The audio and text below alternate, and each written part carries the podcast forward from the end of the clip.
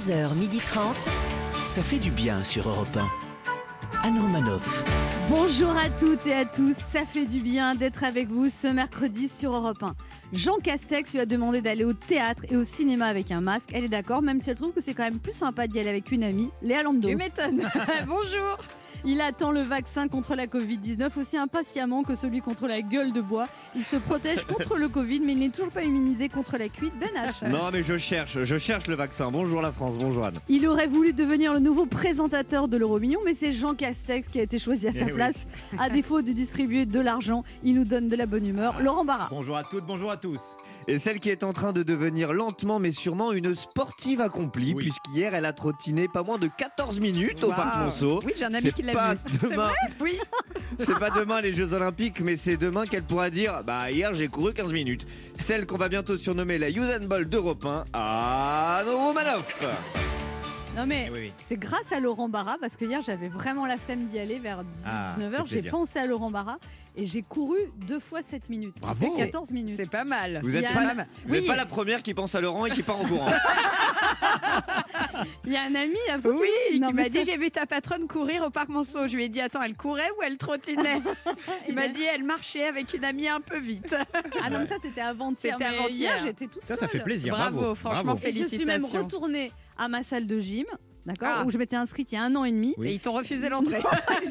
J'avais perdu la carte, il a regardé dans son ordinateur, il m'a dit que c'était la première fois que je venais depuis un an et demi. Ils sont sur- encore sur Windows 94. Et voilà, et du coup, je me rendais compte que je payais tous les mois quand même. Et là, Ouais. j'ai- là, j'y suis retournée. Euh, bravo, Pas, pas- bravo. pas longtemps. non mais mais- footing plus sale hier Oui, oui. C'est mon Mais poulain. C'est incroyable. C'est mon poulain, c'est mon poulain. Bravo. Ce matin, Ben H poussera un petit coup de gueule. Nous recevrons ensuite la plus anglaise des Françaises ou la plus française des Anglaises, la romancière à succès Tatiana de René.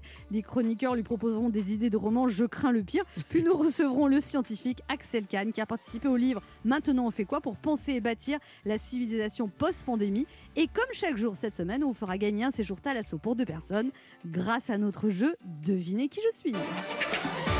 11h30. Anne Romanoff, ça fait du bien sur Europe 1. Alors, je ne sais pas si vous avez entendu, mais Bruno Le Maire a demandé à ce que les Français dépensent. Comment vous dire, monsieur Le Maire, on peut dépenser quand on a de l'argent? Il y a des Français, même en se dépensant sans compter, ils doivent compter tout ce qu'ils dépensent. Et pour avoir de l'argent, ils peuvent toujours courir. Bon, moi, par exemple, j'aime bien dépenser, mais j'aime pas trop me dépenser.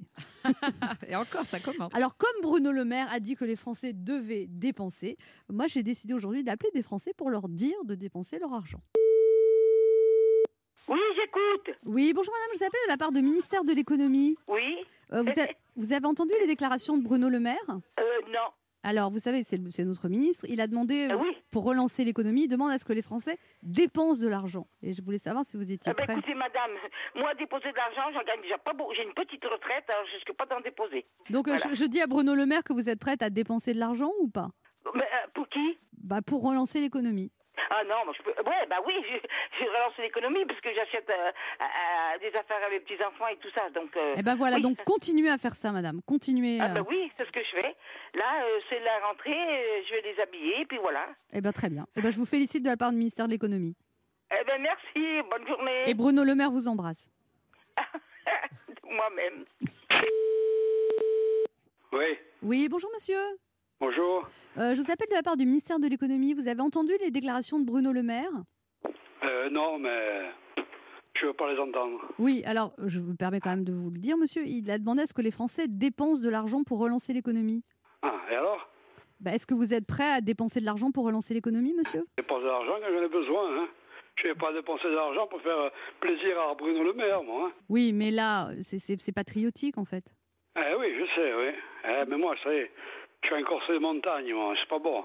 Vous êtes, pardon Merci, au revoir. Vous êtes quoi Allô Oui, bonjour monsieur, je vous appelle de la part du ministère de l'économie. Oui Est-ce que vous avez entendu les déclarations de Bruno Le Maire qui demande aux Français de dépenser leur argent pour relancer l'économie? Madame, il faudrait que j'en ai de l'argent. Oui, mais c'est un acte patriotique de dépenser de l'argent. Oui, mais l'argent qu'on n'a pas, c'est quoi? Bah, l'argent qu'on n'a pas, on l'a pas. Ben voilà. Euh, moi, je- quand j'ai quatre sous, je le dépense. Alors, je transmets tout ça à Bruno Le Maire. Est-ce que vous avez un message pour lui? Euh, oui, bonne chance. Bah, merci je monsieur. souhaite de réussir. Merci monsieur. Allô? Oui, bonjour monsieur, je vous appelle de la part du ministère de l'économie. Et en fait, je m'en bats les couilles, c'est bon. Eh ben, ami de la poésie, bonjour. Les gens sont un petit peu à cran en ce moment quand Oui, même. hein. légèrement, Vous avez le don légèrement. de susciter l'affection. Je mais crois ouais. que l'argent, c'est un sujet tabou, j'ai Voilà, l'impression. Vous avez bien va- choisi le sujet. On va en parler à Bruno Le Maire. Europe 1. Ça fait du bien de le dire. Ben H, la saison vient de débuter, vous voulez déjà pousser un coup de gueule? Tout à fait, tout à fait, Anne Romanov. Je, je veux bien hein, que l'émission soit placée sous le signe de la bienveillance, hein, de la légèreté, qu'on soit là pour rigoler. eh bien, désolé de casser l'ambiance, mais quand il y a des absurdités immondes, terribles, que dis-je, atroces, dans l'actualité, je troque mon costume de chroniqueur pour celui de lanceur d'alerte, Anne Romanov. Et ce, en dépit de tous les risques pour ma carrière. Vous voulez nous parler de la gestion de la crise sanitaire mondiale? Non, je vous parle d'un véritable risque pour moi, Anne. Je vais m'opposer à un très, un très grand puissant, là. Vous voulez parler de l'opposant russe vraisemblablement empoisonné Vous comptez vous attaquer à Poutine? Ah, ah non, non, non, non, je compte m'attaquer à l'organisation Miss France. Je vous parle de l'affaire de Miss Guadeloupe qui a été exclue du concours Miss France cette semaine sous prétexte qu'elle a posé seins nus. Euh, là, c'est plus le lanceur d'alerte qui vous parle, c'est l'expert en seins qui vous parle. Hein, je vous le dis, je trouve ça scandaleux. Par conscience journalistique et uniquement pour des raisons professionnelles, j'ai été voir le fameux cliché incriminé et je suis bien désolé. euh, c'est un très beau sein. Ça ne mérite pas l'élimination, ça mérite minimum troisième dauphine.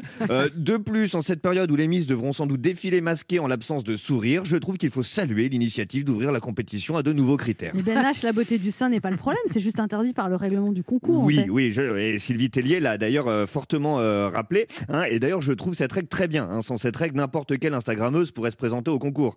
Mais dans le cas de Anaëlle Gimbi, la malheureuse Miss Guadeloupe, il ne s'agissait pas d'attirer le like d'hommes trop seuls depuis trop longtemps et à la recherche désespérée d'un peu de frisson. Laurent Barra, je ne sais pas pourquoi je te regarde.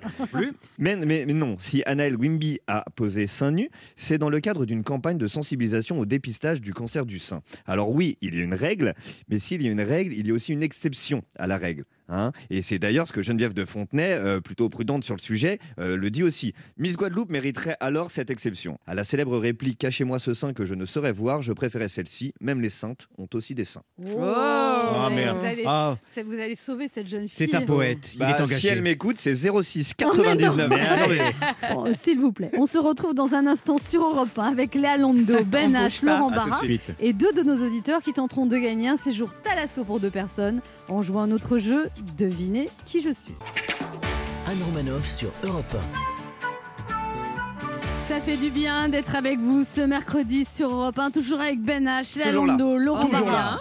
Alors Donald Trump est officiellement de nouveau candidat à la Maison Blanche. Est-ce que vous, ça vous est déjà arrivé de commettre la même erreur deux fois de suite ou de ne pas savoir quand il fallait partir à temps? Ben H. Alors moi, s'il y a bien une qualité que j'ai et dont je suis certain, c'est que je pars toujours à temps. Comment vous en êtes certain? Bah, preuve que je pars toujours à temps, j'ai 32 ans et je paye toujours aucune pension alimentaire. Oh Non mais c'est vrai, non mais c'est un signe qui ne trompe pas quand C'est même. le moment de notre jeu qui s'appelle comment Ben H? Devinez qui je suis. Europe 1, Anne Romanoff. Le principe est simple, deux auditeurs en compétition. Chacun choisit un chroniqueur qui aura 40 secondes pour faire deviner un maximum de personnalités dans l'actualité culturelle et médiatique de la semaine. Je vous propose de jouer pour un séjour pour deux personnes Qu'est-ce ah, ah, c'est votre voix sensuelle, pardon. Oh, je suis tellement contente de vous retrouver. Un séjour. Mais non, mais arrêtez, parce que je- j'essaye de Non, mais j'ai cru que vous ayez un étourdissement, donc euh, allez-y, continuez. un séjour pour deux personnes, détente, bien-être, évasion, Mmh. à l'hôtel Thalasso Spa, les Flamands Roses, à Canet en Roussillon, Ouais, il ne faut Proche pas de- attendre octobre. proche de Perpignan. Vivez l'été indien à la mode méditerranéenne. On ira. Non mais de nuit en formule petit déjeuner avec deux demi-journées de cure de remise en forme par personne, modelage sous infusion, bain multijet, chromothérapie, hydrogé aquagym, avec accès à l'espace marin, hammam, sauna, salle de fitness. Plus d'infos sur hôtel-flamand-rose.com. Et on joue d'abord avec Cathy. Bonjour Cathy. Bonjour Anne, Oh, ça a l'air trop bien. Bonjour, Ah bah Cathy. oui, Ça met séjour, une Bonjour, Cathy. pression. ça met une pression. Oui, vous, êtes, vous avez 60 ans, vous êtes e-commerçante ça. de peinture, c'est-à-dire vous vendez de la peinture Oui. par internet. Par, par, Ouais, ça marche c'est ça, ouais, de la peinture. Ouais, ça marche, c'est de la peinture en aérosol. D'accord. Donc euh, ça marche parce que bon, c'est pratique. euh, euh, Et- et... puis on peut tout faire avec en fait. Et vous habitez à Isère dans l'Allier. Hum, Et vous avez ça, déjà joué avec nous à côté de Moulin dans l'Allier. Vous avez déjà joué avec nous il y a deux ans. Vous aviez perdu. C'est ça, ouais. Ouais. Et là vous. Je vais essayer de me rattraper. Bah oui. Et vous venez d'une famille de boulanger-pâtissier. Vous avez une spécialité le millefeuille. Oui, j'adore. J'adore pâtisser. Ouais, c'est vrai. Faire la cuisine et puis pâtisser, j'adore. Et vous êtes en couple, Cathy? Oui, Eh oui, ben. couple, trois enfants. Bon, ça va. Voilà, Ok. donc. euh, Ok, il y a- c'est bon, merci Cathy. Allez. Arrêtez de nous éclabousser avec votre bonheur. Oui, hein. pâtissez, pâtissez. Bon, bah oui, alors bon, bah, bah, vous êtes heureuse en couple, vous n'avez pas besoin de gagner un week-end en talasso. Voilà, vous avez perdu. Ah, Allez, bonne si, journée. si, parce que j'aimerais partir avec ma fille. Ah, votre Ah. fille, d'accord Dites-nous qu'elle a une Oui, galère, votre Il y a fille. longtemps que j'ai pas pris de vacances et puis voilà, on en aurait bien besoin toutes les deux. Ah, oui, bah, vous avez raison de le laisser à la baraque tout seul. Exactement. Alors, non, vous non, jou- la thalasso, c'est pas pour les hommes, non, non. Oh, bah pourquoi Non. euh, Vous jouez avec qui, Cathy? Eh ben, je vais prendre Laurent Barra, il a l'air en forme. Bien sûr, avec Laurent plaisir. Barra est toujours en forme. Là, on a une nouvelle Ah. règle, c'est qu'on donne au dernier moment euh, la liste euh, aux chroniqueurs. Liste 1 ou liste 2, Cathy? Euh, bah, liste 2, allez. Liste 2, Je sens pas, là. attention, C'est par rapport à quel bon. attention, top chrono. Oh bah oui, alors, euh, et un chanteur qui a eu des problèmes avec les impôts, euh, qui vit en, en- en Patagonie, français. Euh, euh. Voilà, très bien. L'ancienne femme de Christian, euh, un champion du monde, euh, grande blonde slovaque. Adriana Carambeu. Bravo. Il est, c'est un humoriste, animateur radio, comédien d'origine réunionnaise. Il parle comme ça là, t'as un petit gars. Je sais pas. Ouais, très bien. Euh, ok, euh, un chanteur d'origine gitane, euh, les yeux de la Kenji. mama. Oui, très bien. Kenji. Euh, celui qui chantait depuis le planche et m'appelle. Chanteur du sud-ouest. Euh, Alors, euh, Quoi? J'ai oublié. Oh, Oh. Euh, le moustachu.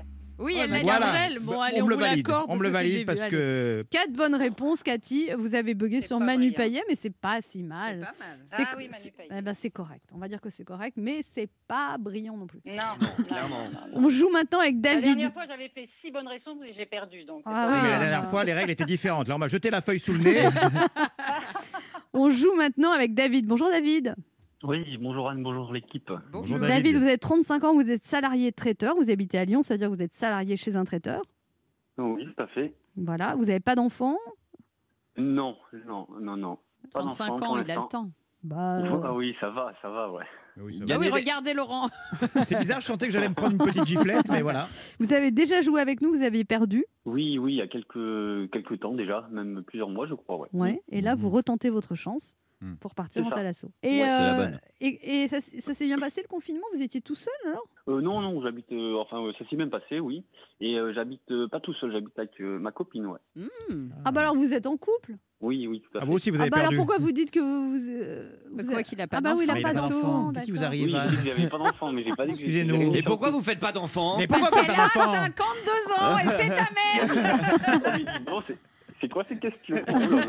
Bon David, vous étiez vous êtes en couple et qu'est-ce qu'elle fait votre copine? Bon, elle travaille euh, dans l'administration. D'accord, vous aimeriez bien l'amener en Talasso. Ah, ce serait bien, ouais. Bon, on va voir. Si vous dépassez 5 bonnes réponses, tous les espoirs sont permis. Vous jouez avec qui? BH Ben H, absolument. On vous entend, on n'entend pas très bien Oui, votre attention. Attention, la liste top chrono. Ok, euh, il chante euh, Mais t'es où, pas là, mais t'es où, pas là euh, Vianney. Ouais, super. C'est la ministre de la Culture actuelle. Euh, Roselyne. Oui, super. Euh, il présente le journal de 13h de TF1 depuis toujours. Jean-Pierre Pernaut Oui, euh, c'est l'humoriste qui a eu deux. euh, elle a eu deux Molières euh, récemment. Elle est derrière un micro, elle bouge pas trop. Parle euh, Foresti. Florence. Non, elle a- elle- c'est une couleur son prénom. C'est une couleur. Je passe. Ok, je passe. Euh, c'est la dé- euh, présidente des Miss France. Elle a été Miss France dans les années 2000 et aujourd'hui elle est Ah, présidente. C'est un, c'est un chanteur qui s'est fait repérer à la Nouvelle Star. Il avait une barrette dans les cheveux. Il chante un peu comme ça, un peu. c'est- Qu'est-ce que c'est que ça? Non, non, c'était Je pas bien. Euh, Oh là Ah non Mais non Ouais, Trois ah, bonnes réponses. bon, alors vous n'avez pas trouvé Blanche Gardin, vous n'avez pas trouvé Sylvie Tellier, vous n'avez pas trouvé bon, pourtant. Julien Doré. J'ai jamais vu une Vous imitation êtes comme un ça. un peu comme ça. Mais jamais de la Pas vie. du tout. Si, je suis sûr. Mais non. Non. Non, non. Non, non, Oh là c'est- là. pas bien du tout. Euh, Non. pas, pas vous, hein, euh, David. Bah, lui C'est- un Bah, peu quand aussi, même, quand un même. oui, Blanche Gardin. Blanche. Gardin hein. et Sylvie Tellier, Bah il oui, aurait écoutez. David, euh, jamais 203, vous rejouerez avec nous d'ici euh, d'ici deux mois. Désolé. David. Eh ben, allez, hein. Ouais, ouais, ça marche. Cathy, vous avez gagné On a gagné, J'ai Cathy. beaucoup de chance. un Mais- cri de joie, Cathy Désolée, David. Non, ça va.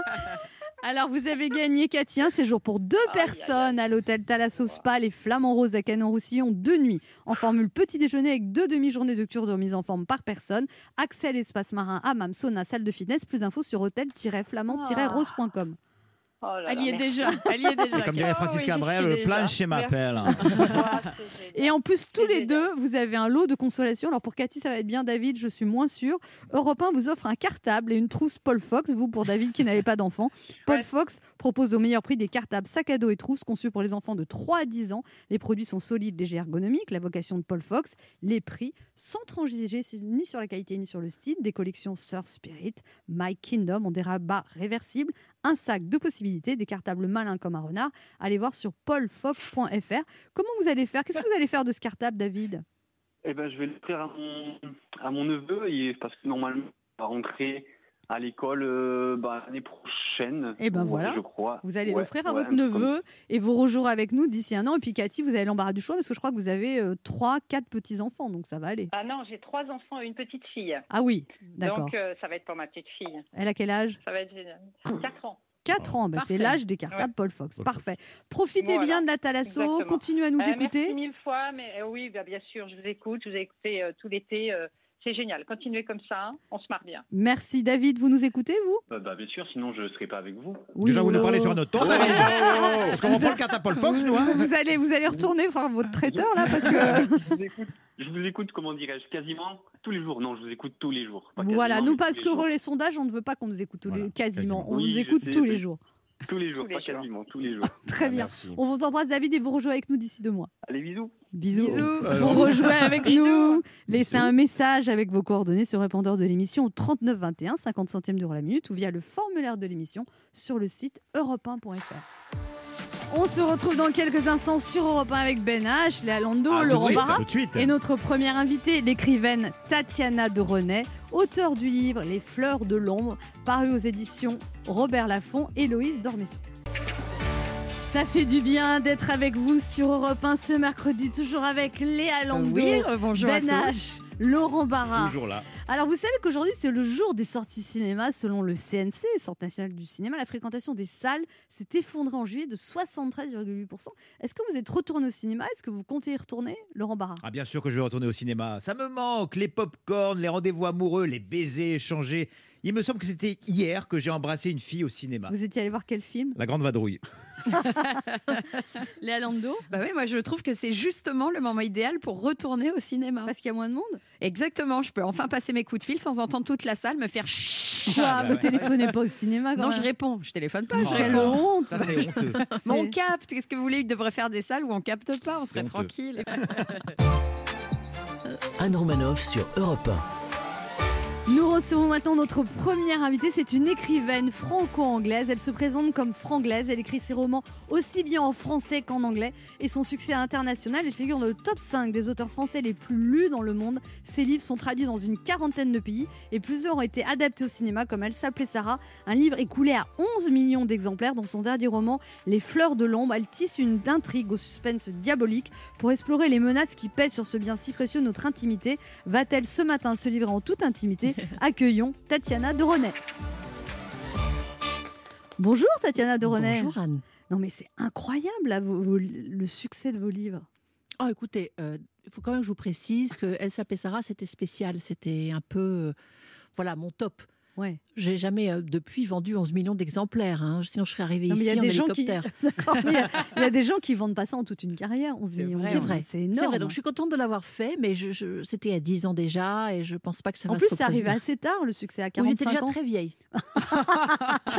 Il paraît que pendant à vos huit précédents romans n'avaient pas marché et celui-là surtout, Elle s'appelait Sarah, a été refusé partout. C'est incroyable. Oui, j'ai dû avoir, je crois, une trentaine de refus pour ce Oh, livre. J'y croyais plus du vrai. tout. J'avais écrit d'autres livres depuis.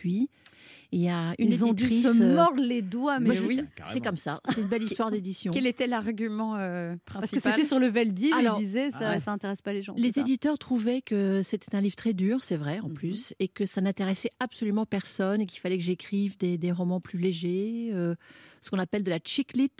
Des livres pour femmes, soi-disant, un peu, un peu légers, qui parlent d'amour. Et vous les avez euh, recroisés, ces éditeurs qui vous ont refusé, ah, mais très souvent.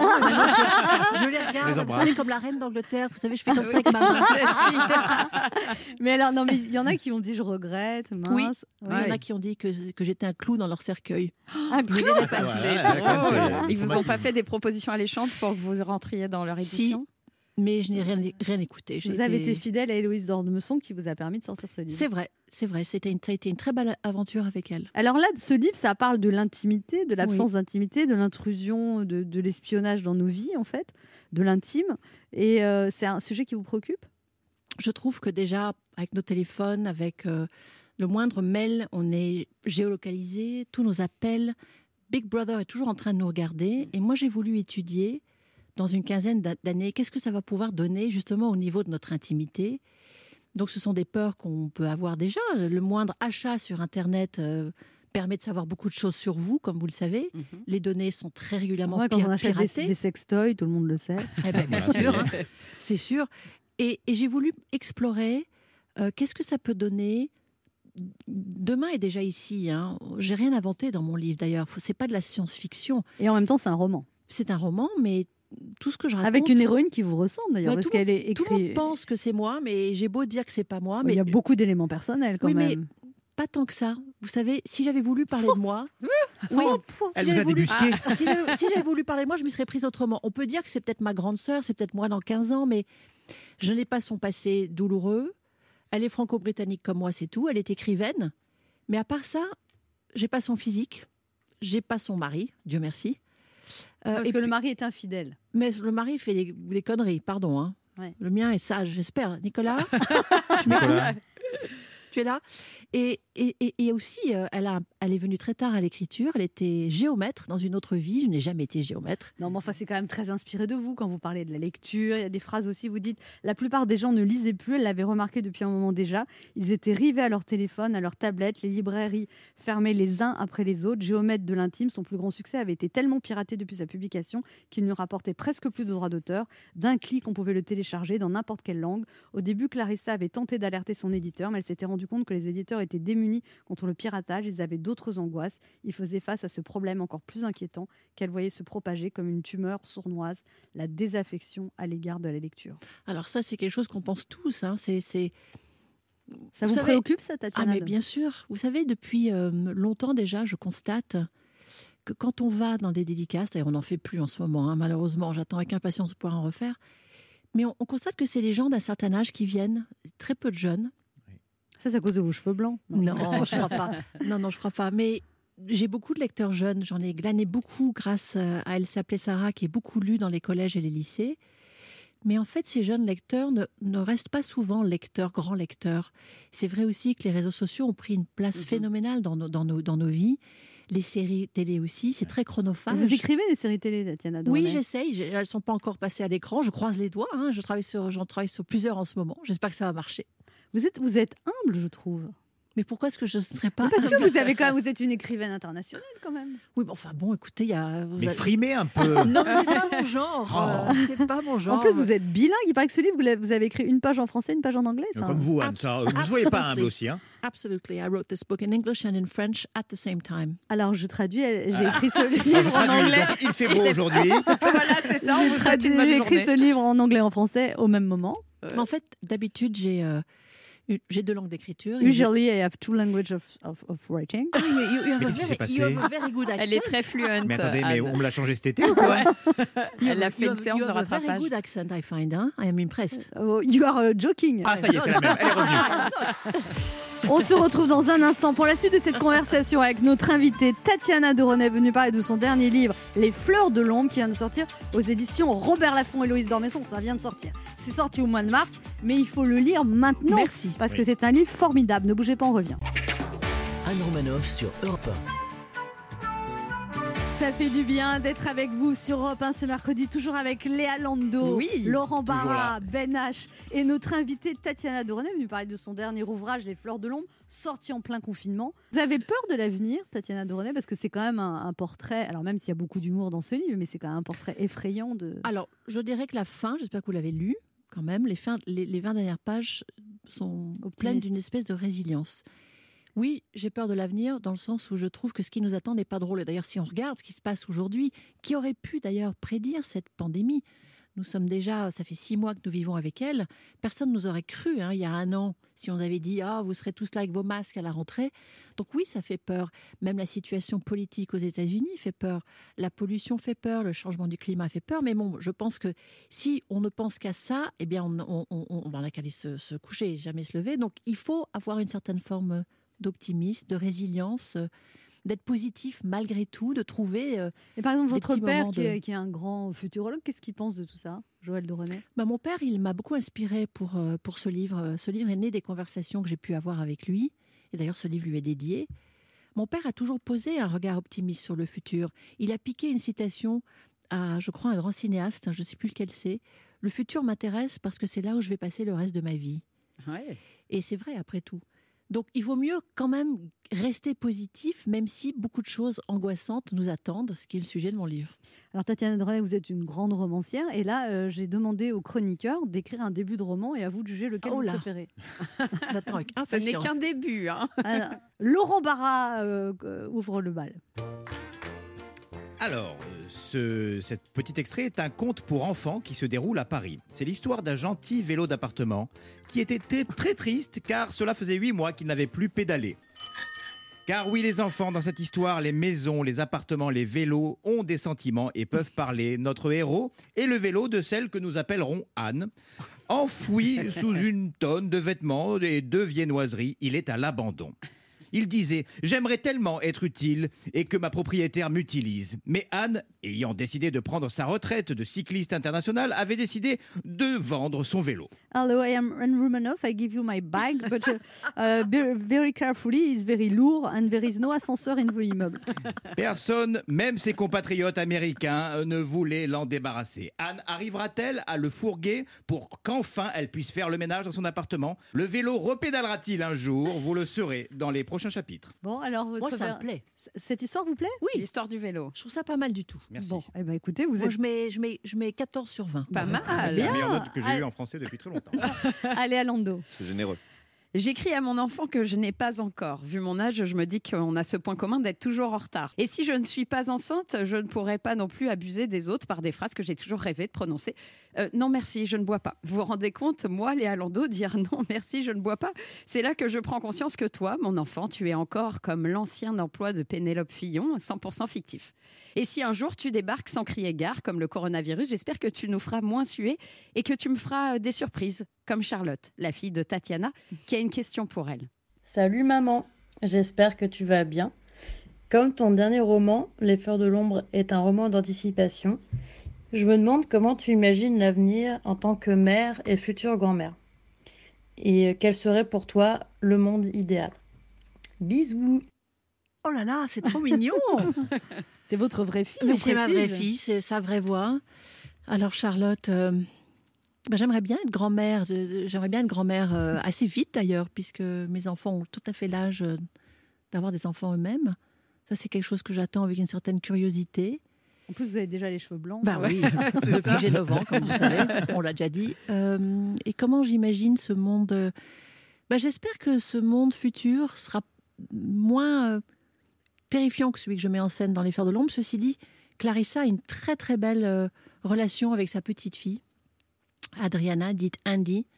Et donc j'espère que plus tard, euh, j'aurai une, une merveilleuse petite fille ou un merveilleux petit garçon et que nous aurons des rapports qui ne seront pas uniquement connectés, mais dans la vraie vie, parce que moi, le confinement m'a donné envie de renouer avec des personnes dans la, comme on dit en anglais, in real life, dans la vraie vie, c'est-à-dire les, les voir en vrai et pas par écran. J'en ai tellement marre des écrans. Laurent veut faire ça avec les filles maintenant. Si passer au vrai, passer au vrai. J'aimerais tellement, j'en ai tellement marre des écrans. Alors, euh, moi, j'ai écrit un début de roman. C'est bien, c'est bien lancé en tout cas. Alors j'attends avec impatience. Tu veux dire celui qui fait trois lignes Mélinda secoua sa longue chevelure rousse et tira ses jambes de gazelle. Elle avait passé une nuit incroyable avec son amant espagnol. Soudain, on frappe à la porte. Elle reconnut la voix rauque de son mari allemand et se mit à frissonner de peur et de plaisir. Oh, C'est un fantasme, c'est pas un début de roman en fait. Excusez-moi, Anne, euh, c'est votre roman ça? Hein? Je veux la suite. Ah, mais la suite, et ben voilà. Qu'est-ce qui se passe? A- C'est la suite, c'est qu'il y a deux belges dans le placard. J'ai toujours pensé que je pourrais écrire des romans un peu érotiques. Mais oui, ça. tu Mais devrais. Il faut continuer. Ouais, Mais vous vous savez, c'est pas c'est pas facile d'écrire des romans érotiques. Non Moi, j'en ai écrit sous pseudo. Ah bon? Ah bon? Et alors, ils se sont bien vendus Il y a longtemps. Je ne sais pas. Comment ça? Je ne sais pas. Bah, J'ai c'est- pas. bah, pas elle qui a touché les droits d'auteur, du Ouais, coup. Personne ne sait que c'est moi. C'est vrai Ouais. Vous en avez écrit beaucoup? Non. Bah, Je vais appeler mon père, Mais c'est lui qui les a tous achetés. Je me suis bien amusée. Tatiana René, alors là, il y a un prochain livre qui va paraître, c'est un livre de jeunesse. Oui. Parce qu'il paraît que vous aviez écrit des tonnes de livres et que vous- Enfin, des tonnes. Une quinzaine de manuscrits J'ai commencé euh, à, 10 ans à, à écrire à 10 ans, en fait. Et, donc, il y avait dans une malle, vous aviez écrit Un carton. un carton à ne pas publier après ma mort. ça à C'est 15 ans, vous aviez mis ça comme étiquette C'est vrai. C'est un peu que- mégalo d'ailleurs. Euh, Non, en fait, c'est parce qu'il y a un journal intime là-dedans que Ouais. j'ai tenu euh, de l'âge de 10 ans jusqu'à 30 ans, Ah moins ouais, 40. quand même.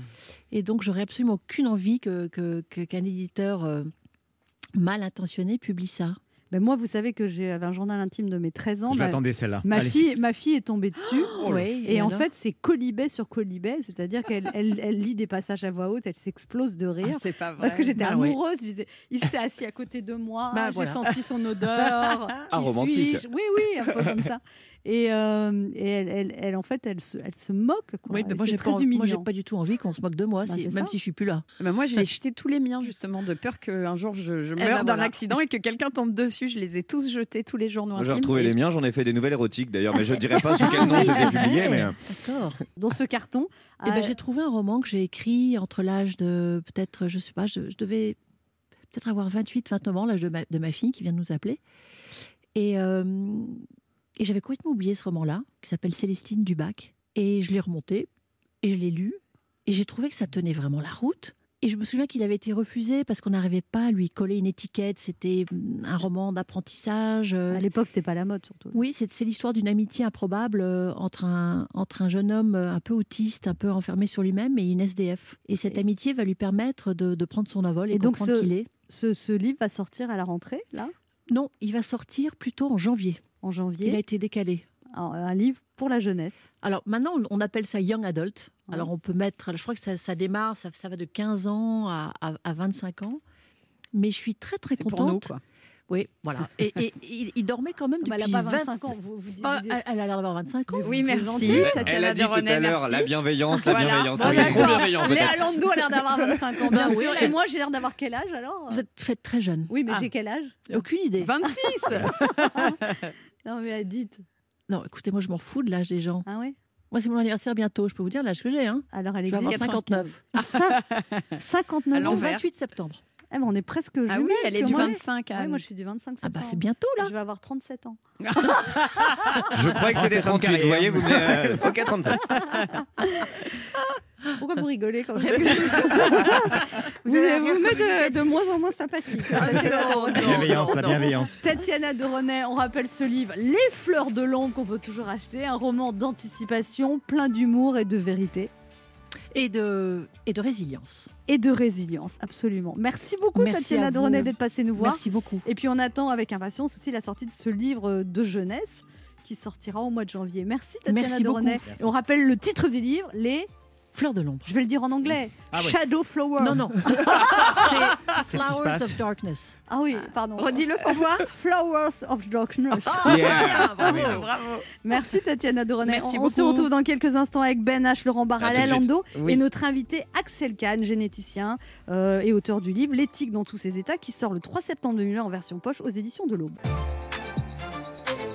Anne Romanoff sur Europe Ça fait du bien d'être avec vous ce mercredi sur Europe 1, toujours avec Ben H, Léa. Lando, Laurent. Barra et notre invité ce matin qui est généticien, président de la Ligue contre le cancer après avoir été président de l'université Paris-Descartes, brillant chercheur dont on connaît les coups de gueule contre le clonage. Ses convictions humanistes et son amour de la science ont valu la médaille d'argent du CNRS, le prix du rayonnement français ou encore le grand prix de la francophonie de l'Académie française. Fils de philosophe, sa dernière publication, L'éthique dans tous ses états, est le fruit de son expérience de scientifique associé à son amour de la philosophie. Il nous en parlera comme il nous parlera du livre Maintenant on fait quoi dont il est un des collaborateurs. Hommage et salutations distinguées à un grand scientifique, monsieur Axel Kahn. Bonjour Axel Kahn. On- Bonjour. On n'a pas l'habitude de recevoir des invités de ce niveau. Non, hein. sûr. là la moyenne vient de remonter d'un coup. Hier, on avait Cyril Hanouna. C'était. Mais voilà, on aime l'éclectisme. hein. Axel Joker, je ne commande pas cette réflexion extrêmement intéressante. Vous venez nous parler du livre Maintenant on fait quoi auquel vous avez collaboré avec plusieurs intellectuels. Ça fait quoi d'être entouré d'intellectuels? Je dis pas ça contre mes chroniqueurs, mais j'ai pas l'habitude. Oh, c'est bas, c'est petit, Anne. Écoutez, vous savez, personne n'est parfait. Oui. Et je dois reconnaître que euh, par certains aspects de mon personnage et de ce que j'ai fait, on peut me ranger dans la catégorie euh, ONI des intellectuels. Et donc, euh, c'est un entourage auquel euh, Vous avez je suis l'habitude. habitué. Ouais. Maintenant, on fait quoi Euh, le, titre de cet ouvrage collectif auquel vous avez participé, sous la direction de Denis Lafay, c'est c'est souvent la question d'ailleurs qu'on se pose avec des amis en sortie de boîte de nuit ou quand on vient de voter pour François Bayrou au présidentiel. Mais là, il se trouve, Axel Kahn, que c'est la question que vous vous posez tous en sortie de confinement. Dans la présentation, il est même écrit Oui, je fais quoi pour que les réflexions, les promesses, les engagements, les révoltes qui ont germé pendant le et au sortir du confinement dicté par la pandémie Covid-19 éclosent? Alors, vous faites quoi, Axel Kahn, vous? D'abord, j'essaye d'analyser ce qui s'est passé. J'essaye d'analyser la raison pour laquelle cette pandémie, qui après tout n'est au point de vue originalité que la première des pandémies du 21e siècle, mais il y en a eu quatre au 20e siècle et donc euh, il y en aura d'autres, et le monde sans pandémie ne peut pas exister. Et donc il n'empêche qu'elle est tout à fait particulière. Et pourquoi est-elle particulière? Comment peut-on l'analyser? Et maintenant, souvent, vous savez, vous-même, vous avez dû en parler parce que vous êtes parfaite, mais enfin, vous avez des faiblesses également. Le monde d'avant, non, non, on ne les connaît toujours pas. Euh, Lesquels, par exemple? Le monde d'avant, le monde d'après. Voilà. Et puis, certaines personnes, à un moment donné, seront euh, prises à considérer que le monde d'après devait être lumineux, devait être perfectionné, devait avoir tiré vraiment toutes les leçons des imperfections du monde d'avant. En réalité, le monde d'après, il sera un peu comme le monde d'avant, en pire. Il n'y a aucun doute. Ah bon? Oui, Voilà. bien sûr. Donc, euh, Comment bien sûr? Mais oui, non oui, c'est sûr. bah, Moi, oui. je pense que les êtres humains qui sont un peu élevés, comme moi, Oui, mais il y en a peu. Et ben, et ben C'est le problème. toute, toute cette épreuve, ça va les faire grandir et mûrir. c'est-à-dire Et que les dans- abrutis vont rester Dans abrutis. ce cas-là, On les dans ce embrasse. cas-là, le monde d'avant sera comme le, euh, le monde d'après sera comme le monde d'avant en pire, mais avec, si vous voulez, une espèce de luminosité ambiante qui sera Anne Roumanoff. Voilà, bravo professeur, enfin. Brillant. Les pauvres humains restés sur le plancher des vaches. Bien sûr. Elle flotte au-dessus de nos têtes. Vous êtes très moqueur, Axel Kahn. Mais par- vous, par exemple, Axel Kahn, vous faites quoi, par exemple, pour le monde d'après vous, vous rangez tout dans la cave, vous, vous- tous vos espoirs, vous rangez ça dans la cave avec les chaussures de footing, le pèse-personne et les applaudissements pour le personnel médical Ou est-ce que, est que, par exemple, ça vous a fait changer cette, cette, cette pandémie, Axel Kahn Vous, Je ne crois pas que cela être intelligent et sensible. Je ne crois pas que cela m'ait fait changer, mais euh, euh, tout l'épisode est extrêmement passionnant. Il y a de nombreux aspects. Euh, la naissance et la diffusion d'un espèce de populisme scientifique. Vous parlez de- du docteur Raoult? Je parle de personnes en général. Qu'est-ce que vous pensez, Axel Kahn, du professeur Raoult? Eh bien qu'il s'agit d'un infectiologue extrêmement important que je connais depuis extrêmement longtemps euh, et qui euh, est- considère qu'il est excellent, et d'ailleurs il n'a pas tout à fait tort, euh, il est un très brillant infectiologue. Quand je le connaissais il y a 40 ans, j'étais euh, je dirigeais une commission d'évaluation, la commission numéro 1 de l'INSERM, et j'évaluais en particulier le docteur Didier Raoult et son équipe. Euh, il était excellent, mais il pensait déjà qu'il était excellent. Voilà. Ah oui. Oui, mais est-ce que c'est grave de savoir qu'on est excellent? Non, non, c'est pas grave. Vous-même, vous pensez que vous êtes excellent, Axel Kahn Oui, mais j'arrive si vous On vous voulez. a livré des fleurs, elles arrivent. Euh, J'arrive, euh, euh, je sais pas si, d'ailleurs, c'est pas vrai, je suis extrêmement dubitatif sur ce sujet-là. Euh, disons, est-ce que j'aspire à être excellent? Est-ce que j'essaye d'être excellent? Oui. Est-ce que je suis persuadé que je suis parvenu? Ça, c'est pas sûr. Et vous, vous trouvez qu'il manque un peu de modestie, le professeur Raoult, actuellement, en fait, c'est ça Croyez-vous que l'on puisse dire cela? Je me demande. Non, mais c'est ça qui vous dérange. Mais après, sûr. scientifiquement, il ne dit pas d'aberration, quand même, vous qui êtes. euh, non, écoutez. pourquoi il y a eu. Enfin, excusez-moi, moi, je suis une, béotienne et je ne comprends Non, pas. je- on Mais va pas pourquoi- parler- pourquoi- non, mais pourquoi on, on l'a ostracisé? Est-ce que vraiment moi, la pas chloroquine. au départ. Est-ce que la chloroquine sert à quelque chose, Didier Raoult Bon, vous, écoutez, vous les éléments, malade, dont, les éléments dont on dispose ne sont pas favorables. C'est-à-dire que, euh, en matière médicale, la seule possibilité que l'on ait quand on a un nouveau protocole qu'on n'a jamais essayé dans une maladie ah, ah, qui apparaît, la seule possibilité que l'on ait d'en apprécier l'efficacité est de tester son efficacité par rapport à une autre approche. Euh, et ça, euh, parce qu'il est le professeur Didier Raoult, le directeur de l'une des perles de la médecine hospitalo-universitaire française, un IHU, qu'il est euh, financé à hauteur de 120 millions d'euros à peu près tous les ans.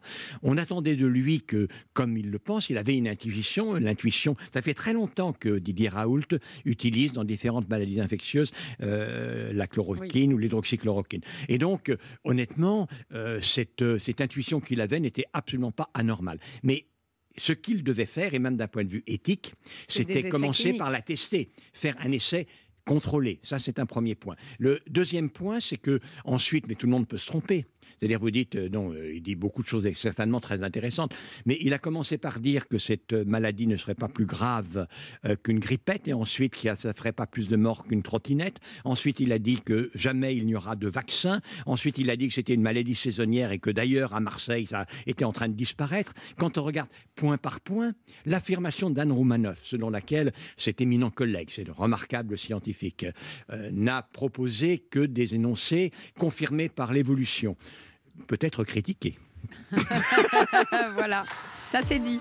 On se retrouve dans un instant pour la suite de cette édition avec Axel Kahn qui est en très grande forme. Il vient de parler de son livre L'éthique dans tous ses états. Et puis On n'en a pas beaucoup parlé mais, présent, mais on hein. va en parler, Axel Kahn, ne vous inquiétez pas.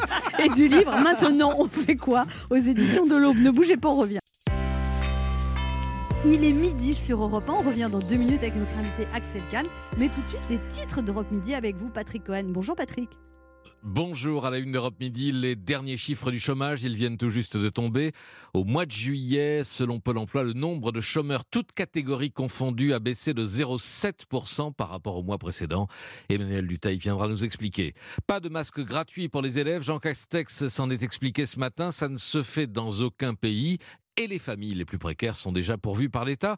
Le Premier ministre qui a aussi annoncé que le plan de relance économique de 100 milliards sera finalement dévoilé le jeudi 3 septembre et que sur cette somme, 2 milliards seront consacrés au secteur de la culture. Mais pour l'instant, priorité à la lutte contre l'épidémie, le sujet domine le Conseil des ministres de rentrée. Ce matin, nous appellerons Jean-Rémy Baudot au Palais de l'Élysée. À Marseille, mesures renforcées avec port du masque obligatoire dans toute la ville et fermeture des bars et restaurants dès 23 heures dans les Bouches du Rhône. Coup dur pour la fin de saison touristique. Nathalie Chevance sera en ligne de Marseille. En- dans les cinémas, les exploitants espèrent se relancer avec la dernière super production de Christopher Nolan, Tenet, première grosse sortie de film depuis le mois de mars. On va en parler avec Mathieu Charrier. Enfin, nous irons à Barcelone, ville sous le choc après l'annonce du départ de son idole et symbole Lionel Messi. Il ne veut plus jouer au Barça, le club est en ruine. Les supporters sont en pleurs. Henri de la Guéry nous racontera. À midi 40, à la veille du procès des attaques contre Charlie Hebdo et l'hypercachère, la question des sortants. On parle des condamnés pour terrorisme islamiste. Ils sont environ 500 dans les prisons françaises, dont la moitié va sortir dans les deux ans à venir. La journaliste Véronique Brocard publie une enquête exceptionnelle sur la gestion des radicalisés, sur leur évaluation, les précautions prises pour empêcher les récidives. Son livre Les sortants paraît aux éditions Les Arènes et Véronique Brocard sera avec nous pour nous en parler. À tout à l'heure, je vous retrouve dans moins d'une demi-heure. Europe 1. Écoutez le monde changer. 11h30. Ça fait du bien sur Europe 1. Anne Romanoff. Ça fait du bien d'être avec vous sur Europe 1 ce mercredi avec Ben H, Toujours là. euh, Léa Lando, Oui. Laurent Barra et puis notre invité le brillant Axel Kahn. Et je suis heureuse parce que c'est un scientifique mais on comprend tout ce que vous dites. Moi, je- À titre perso, j'ai été chercher euh, Dodoliprane pendant la pause. Alors vous venez de nous parler de votre livre L'éthique dans tous ses états. euh, qui, vient de- qui est paru aux éditions de l'Aube et qui sort en livre de poche. Alors, euh, comme son, c'est quoi l'éthique? L'éthique, c'est l'interrogation quand on a à prendre une décision. Alors, on doit choisir, et on choisit en général euh, la voie qui correspond à son intérêt. J'ai intérêt à faire ça. Ou alors qui correspond à son envie. J'ai envie de faire ça, j'ai le désir de faire ça. Puis des fois, euh, c'est pas le désir, ça n'est pas l'intérêt, et on se demande qu'est-ce qu'il est correct que je fasse? C'est la morale? Quelle est la différence entre la morale et l'éthique, Axel Kahn? L'éthique est la morale de l'action.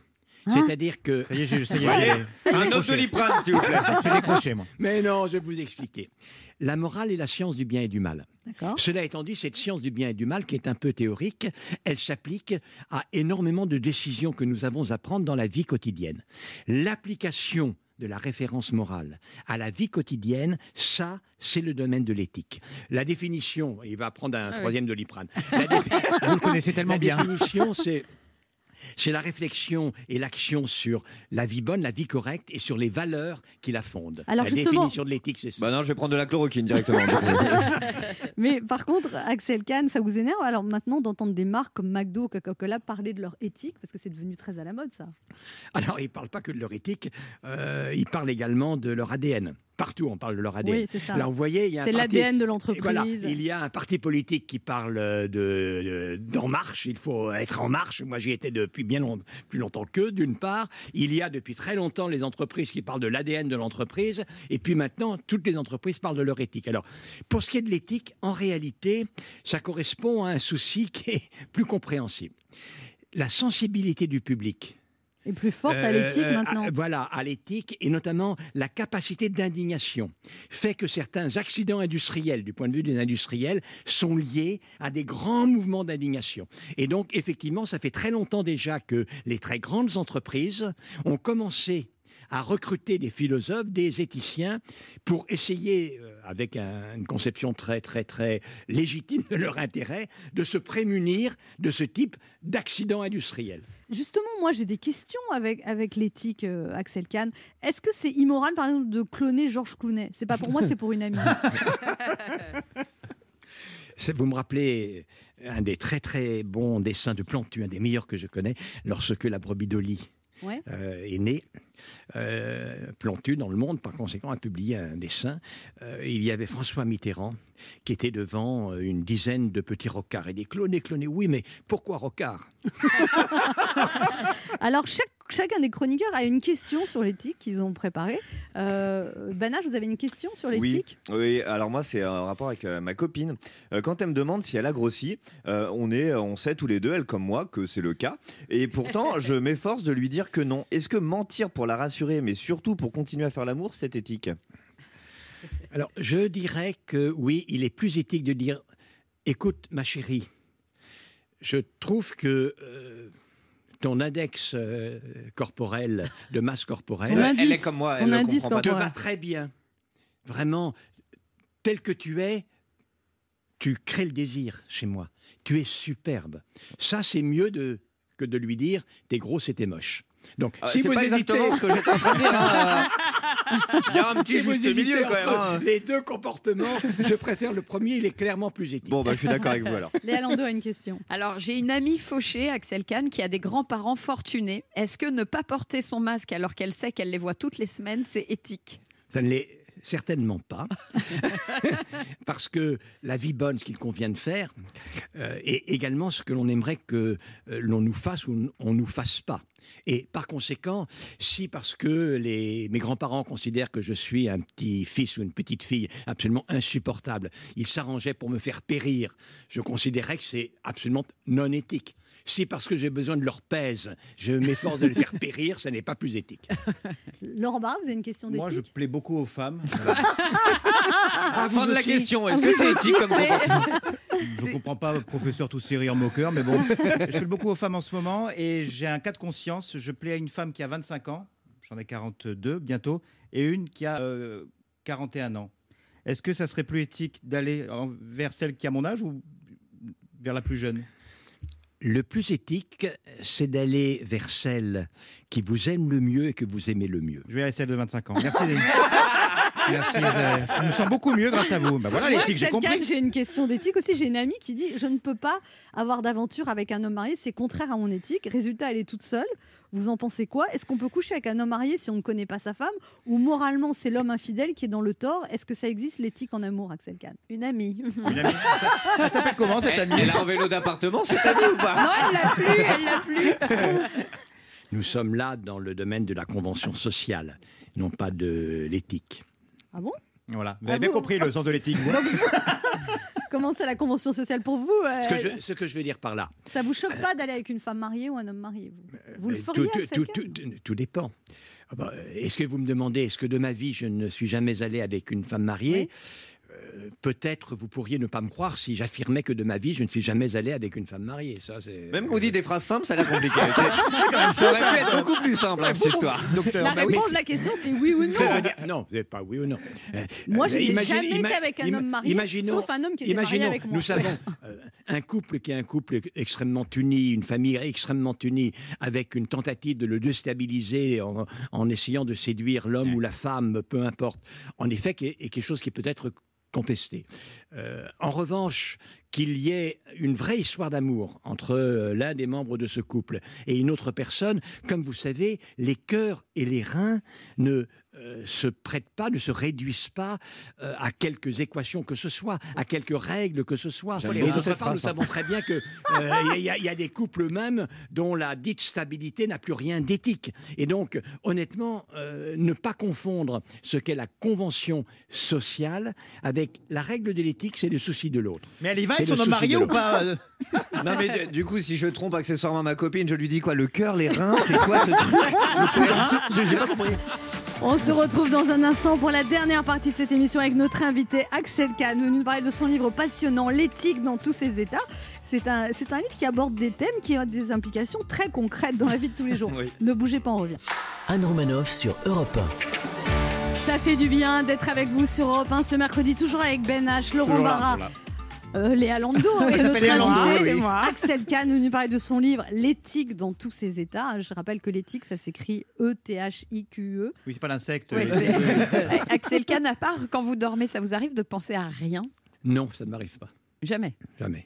Toujours une euh, réflexion. Souvent, euh, euh, quand Vous les avez- gens marchent, ils euh, disent Moi, je marche pour me vider la tête.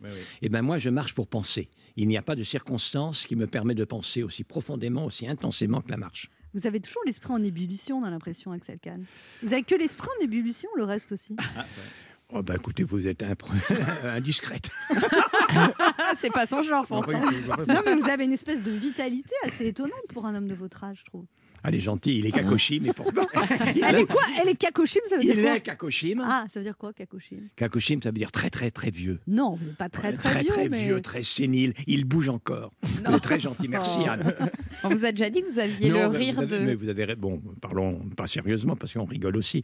Mais euh, oui, j'aime la vie. Et je vois pas pourquoi à 76 ans, j'ai 76 ans. Ah, je vois pas faites pourquoi à 76 ans, je cesserai d'aimer la vie tant que je suis vivant.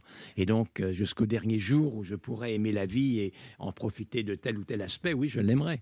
Et donc, euh, c'est pas parce qu'on a 76 ans qu'on a besoin d'être sinistre. Allez dire ça, mon grand-père, qui est vraiment. euh, Laurent Barra a des choses à vous dire, Axel Kahn. Oui, Axel Kahn, c'est un immense soulagement de vous avoir avec nous aujourd'hui, parce que peu de mes collègues le savent, rapport à ma grande pudeur et à ma grande discrétion, mais je suis totalement hypochondriaque. Euh, Je m'écoute, je me palpe, je m'auto-diagnostise. Ce matin, en arrivant à la radio, j'ai quand même dit bonjour docteur à l'agent de sécurité qui nous prenait la température. Voilà. Ah, j'ai conscience d'être un cas. Vous savez, euh, monsieur Kahn, euh, quand tu appelles ton pharmacien par son prénom et que tu le félicites pour la qualité du nouveau conditionnement du Vogalib, bah, faut pas hésiter à les consulter. Alors, vous pensez bien, Axel Kahn, que de vous avoir en studio avec nous me fait un bien fou. On a pas mal de points en commun, euh, vous et moi. Vous êtes un marcheur. Vous avez quand même euh, parcouru 2000 km sur les chemins de France en 2015. Bah moi, pareil. Hein, comme je prends plus le métro au rapport à la 2000 distanciation km en 2013 et 2000 km en 2014. euh, voilà, j'ai marché, pas- j'ai marché toute ma vie. J'avais pas tout votre palmarès, mais effectivement, Vous oui. avez fait marcher les femmes aussi, pareil. Ah, bah ça- Discrète. Oh, ce rire très dis- Allez, on Ah ouais. passe à autre chose. Allez, oh, Clark, Clark Gable, j'ai Clark Gable à côté. Non, non, mais euh, moi aussi, vous savez, euh, je prends plus le métro, donc j'en suis à peu près à 7000 km depuis le déconfinement. Et puis, tous les deux, on est très à cheval sur le port du masque. Ah, j'adore vos tweets. Je, vous suis sur Twitter et vous vous offusquez toujours de ceux qui refusent de porter le masque. Je fais pareil, je pourrais luxer la clavicule de ceux qui le portent sous le nez. Ça m'énerve. Pour conclure, Axel Kahn, je voudrais vous remercier et remercier surtout le président de la Ligue la Ligue du cancer que vous êtes, au nom de mes proches, au nom de vos proches, au nom de nos proches et à tous ceux qui se battent contre cette maladie. Merci du fond du cœur. J'aimerais modestement vous aider. Vous savez, j'ai du temps. J'ai pas de femme et j'ai pas d'enfant. Alors laissez-moi vous poser cette question qui nous rappellera à tous un excellent livre. Maintenant, on fait quoi, Axel Kahn? Eh bien, par exemple, euh, vous devenez bénévole de la Ligue contre le cancer. Nous Avec- avons énormément de choses à Avec faire. plaisir. Vous cherchez des bénévoles, Axel Kahn? Vous dites que les dons ont baissé de 30% avec l'épidémie, vous êtes inquiet? Oui, certainement, parce que euh, évidemment euh, la Tous les- tous Covid, les événements- euh, la Covid tous va les tuer événements ont été 35 000 annulés. personnes en France, mais le cancer il tue 155 000 personnes tous les ans, et c'était vrai il y a 10 ans, ça sera encore vrai encore un certain temps. Par conséquent, euh, le fait qu'on ait un peu baissé la garde au moment de le- du maximum de la pandémie de Covid, euh, le cancer lui est totalement insensible à ce virus-là, et il en a plutôt profité pour progresser. Il y a eu moins de dépistage, euh, il y a sans doute eu des pertes de chance.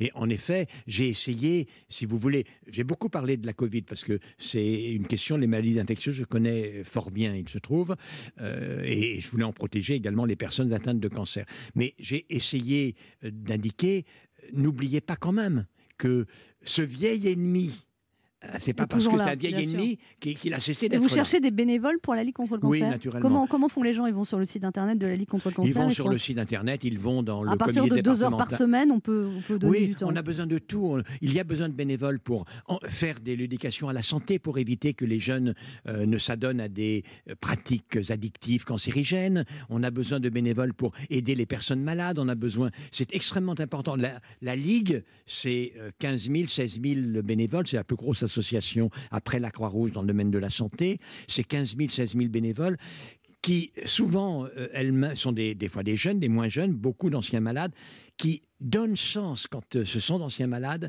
à l'épreuve qu'ils ont surmontée. C'est extrêmement important. Axel Kahn, moi j'ai une question pour vous. Comment vous voyez l'avenir de cette épidémie? L'épidémie euh, peut durer un ou deux ans, euh, l- mais la vaccination va arriver. Quand? Rapidement. D'ici 3 à 4 ans. Non, vous avez dit Non, non. pour l'hiver prochain. Oui, je, je continue à dire. D'accord. Voilà. Euh, j'ai- assez bien vu l'évolution de cette maladie. Euh, Et on va continuer à porter des masques pendant donc- deux ans?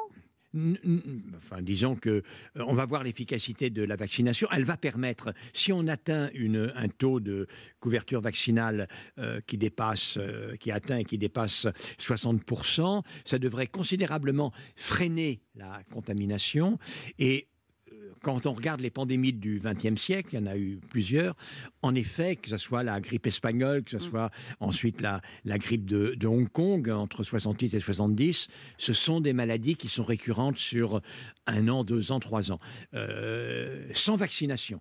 Avec la vaccination, on peut être relativement plus, plus optimiste. Donc, il faut que l'on se prépare à vivre un peu avec, donc euh, tant qu'il n'y a pas la vaccination, en gardant Mais ces mesures de distanciation physique, si vous voulez, mais la vaccination va permettre de beaucoup diminuer le risque de, con- de contamination entre les Et- personnes. Et l'immunité collective alors?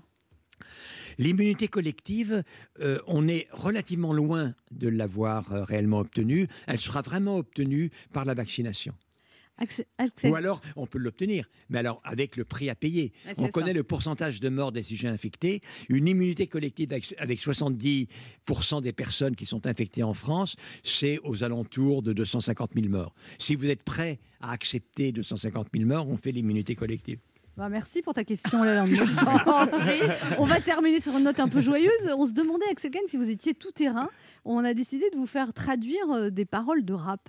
Est-ce que vous, vous pourriez faire ça? Ça, à mon avis, je vais être très mauvais. Alors, Ça m'étonnerait. Alors, je vous, lis. li- vous li- lisez la phrase et lisez le texte. Jules, bande organisée. da, da.